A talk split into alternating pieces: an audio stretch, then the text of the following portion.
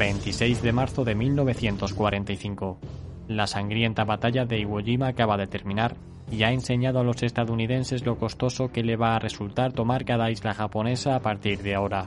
Sin apenas tiempo para digerir lo que ha ocurrido en esta batalla, los estadounidenses se preparan para asaltar Okinawa, en donde combatirán en una de sus peores batallas de toda la Segunda Guerra Mundial.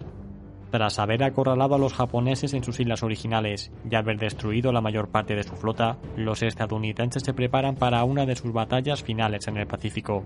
En su recuerdo quedan las conquistas de Saipan o Iwo Jima, en la que los japoneses han ido poco a poco perfeccionando sus tácticas defensivas. El general estadounidense Simón Bolívar Buckner es el comandante que está a los mandos de la operación de conquista de Okinawa, denominada como Operación Iceberg. Bajo su control tiene a siete divisiones estadounidenses, siendo la primera, segunda y sexta de marines, y la séptima, vigésimo séptima, 77 y 96 divisiones de infantería. En total, todas sus fuerzas suman unos 180.000 efectivos. Por otro lado, los japoneses tienen en la isla unos 120.000 soldados junto con unos 24.000 milicianos y resto de la población civil que no se rendirán bajo ninguna circunstancia. A pesar de contar con un mayor número de efectivos, así como del dominio total del cielo y del mar, el general Simón Bolívar sabe que no va a ser nada fácil hacerse con el control de la isla y que le espera una batalla durísima. Tanto fue así que él mismo moriría durante los combates. Si bien los japoneses habían perdido islas muy importantes como la de Iwo Jima o Saipan, que permitían a los estadounidenses poder bombardear Japón con aviones que despegaban desde dichas islas, perder la isla de Okinawa era algo que no se podían permitir. Básicamente, era la isla clave desde la que se lanzaría la futura invasión terrestre sobre Japón. Así pues, los japoneses llevaban meses fortificando la isla y construyendo todo tipo de defensas en ella. El general japonés Mitsuro Ushijima ordenó cavar todo tipo de túneles subterráneos como eje principal de su defensa y ubicó a la mayor parte de sus tropas en el centro y el sur de la isla. Esto se debe principalmente a que el norte de la isla es bastante montañoso y no se puede construir ningún aeródromo allí, pero el centro y el sur son más planos. La batalla por Okinawa comenzó el día 25 de marzo cuando la Armada estadounidense comenzó a abrir fuego sobre la isla, provocando un infierno para los japoneses. El objetivo estadounidense, como es evidente, era destruir el mayor número de defensas japonesas posible, así como eliminar a todos los soldados japoneses que pudiesen antes de comenzar el desembarco de tropas. Al día siguiente, las operaciones terrestres comenzaron en unas islas pequeñas que hay al oeste de Okinawa, en las que se pretendía asentar y defender a la Armada estadounidense mientras durasen los combates en la isla principal.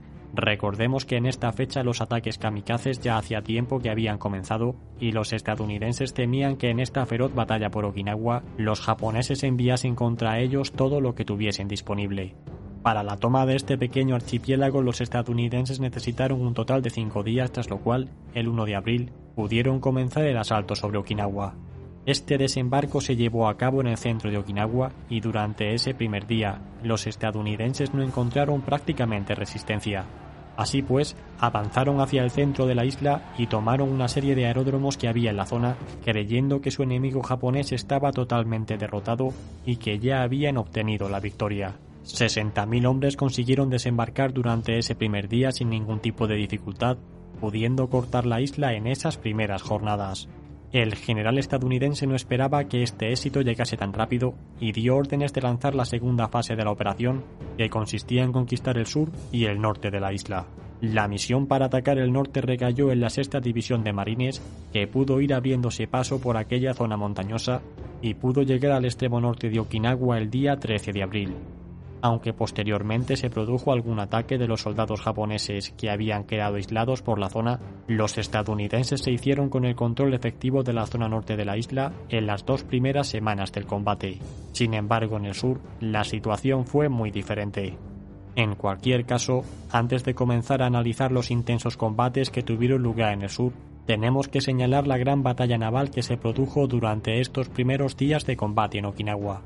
Esta fue conocida como la Operación Tengo, en la que los japoneses enviaron al combate a su acorazado estrella, siendo este el Yamato, en un intento desesperado por expulsar a los estadounidenses de los alrededores de Okinawa. Esta fue sin duda una misión suicida, en la que los japoneses enviaron al Yamato junto con otros nueve buques de guerra. Por desgracia para ellos, esta fuerza naval fue interceptada mucho antes de que pudiesen llegar a Okinawa, y fue atacada por cientos de aviones estadounidenses y por unos pocos submarinos que terminaron hundiendo al Yamato y a varios barcos de guerra japoneses. Con esto, la última esperanza de los defensores de Okinawa desapareció por completo. Tras este pequeño inciso, volvamos a los combates que se estaban produciendo en la isla. A finales de esa primera semana de abril, la séptima y la 96 divisiones de infantería estadounidenses comenzaron su ataque en dirección sur, encontrándose ahora sí con fuertes defensas japonesas. Tras duros combates, los estadounidenses pudieron avanzar unos kilómetros y superar este primer anillo defensivo, pero tuvieron unas 1.500 bajas en tan solo un par de días de combate. Fue en este momento en el que se dieron cuenta de la difícil tarea que tenían por delante. Poco a poco los días fueron pasando y los soldados estadounidenses se vieron envueltos en multitud de emboscadas y trampas que los japoneses habían preparado. Y es que tras meses preparándose, los japoneses habían creado zonas de matanza en la que los estadounidenses tuvieron miles de bajas. Lo único que el bando americano tenía a su favor era que podía bombardear dichas defensas japonesas con su artillería naval, pero debido a que los japoneses estaban bien atrincherados en cuevas subterráneas, este bombardeo no tenía el efecto deseado. Así pues, el lanzallamas se convirtió en otro buen aliado de la tropa estadounidense. En un intento de frenar el avance de los norteamericanos, los japoneses organizaron una serie de ataques nocturnos durante la noche del día 12 de abril, con la esperanza de arruinar los preparativos de su enemigo para el día siguiente. Como la gran mayoría de estos ataques, el resultado fue una gran masacre para los japoneses. El día 19 de abril, el asalto estadounidense continuó y nuevamente atacaron las posiciones japonesas. Los apenas 6 kilómetros de ancho que tiene la isla la convierte en un auténtico cuello de botella para las tropas atacantes que se ven obligadas a atacar de frente una y otra vez.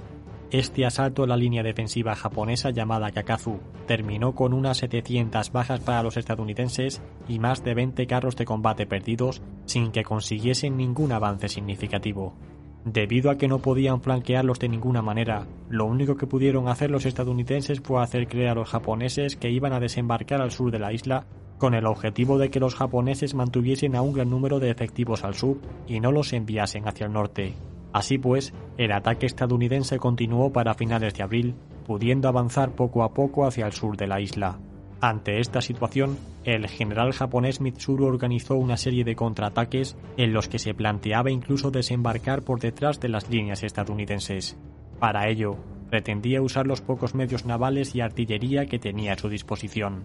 Finalmente, el plan del general japonés fracasó. Debido a que los estadounidenses continuaban avanzando hacia el sur, a Mitsuru no le quedó más remedio que enviar a la mayor parte de sus efectivos hacia el norte, pues a medida que su enemigo avanzaba, la isla se iba ensanchando más. El resultado de este movimiento fueron unas intensas batallas durante las primeras semanas del mes de mayo, en la que ambos bandos tuvieron miles de bajas.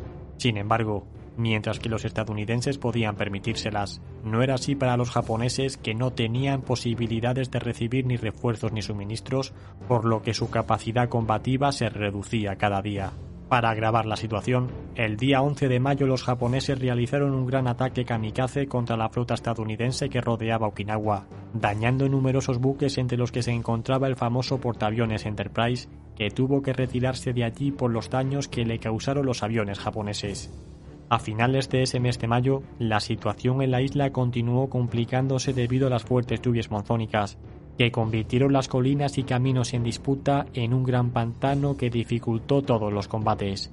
El avance terrestre comenzó a parecerse cada vez más a un campo de la Primera Guerra Mundial, ya que las tropas quedaron atascadas en el lodo y las carreteras inundadas impidieron el avance y en gran medida la evacuación de los heridos hacia retaguardia.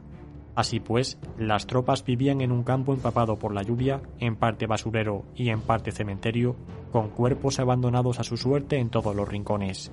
Pese a todo, el día 27 de mayo la ciudad de Naja, que era una de las más grandes de la isla, cayó en manos estadounidenses.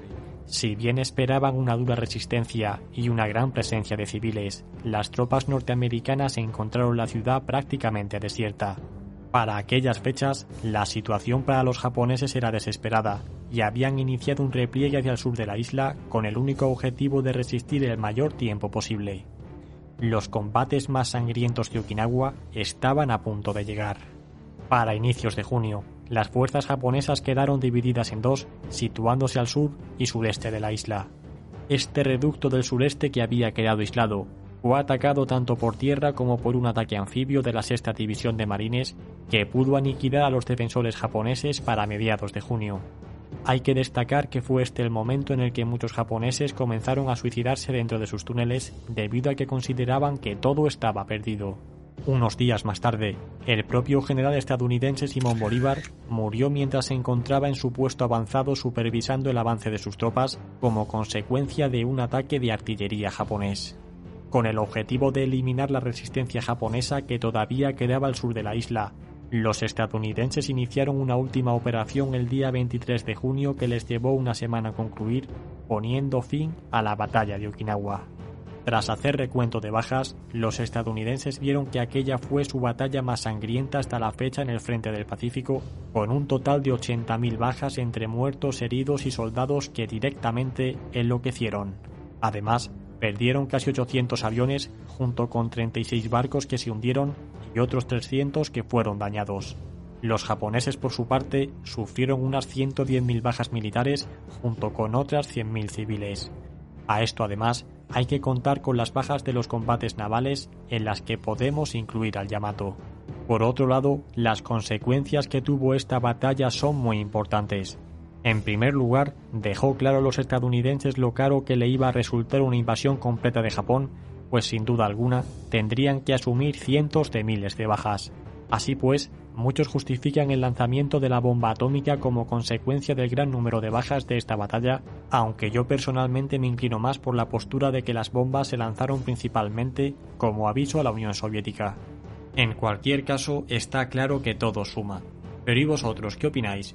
¿Qué os parecen estas batallas que provocaron cientos de miles de bajas cuando hacía mucho tiempo que estaba claro que Japón no tenía ninguna posibilidad de ganar la contienda? ¿Creéis que esta matanza en Okinawa fue el motivo del lanzamiento de las dos bombas atómicas en Hiroshima y Nagasaki dos meses después?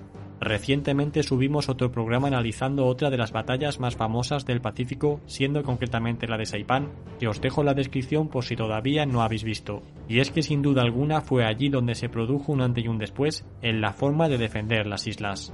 Y bien, hasta aquí el programa de hoy, el cual espero que os haya resultado interesante. Nosotros nos despedimos aquí. Muchas gracias a todos, especialmente a los patrocinadores que hacéis esto posible. Suscríbete y comparte este programa si te ha gustado y nos vemos como siempre cada miércoles y domingo. Hasta pronto.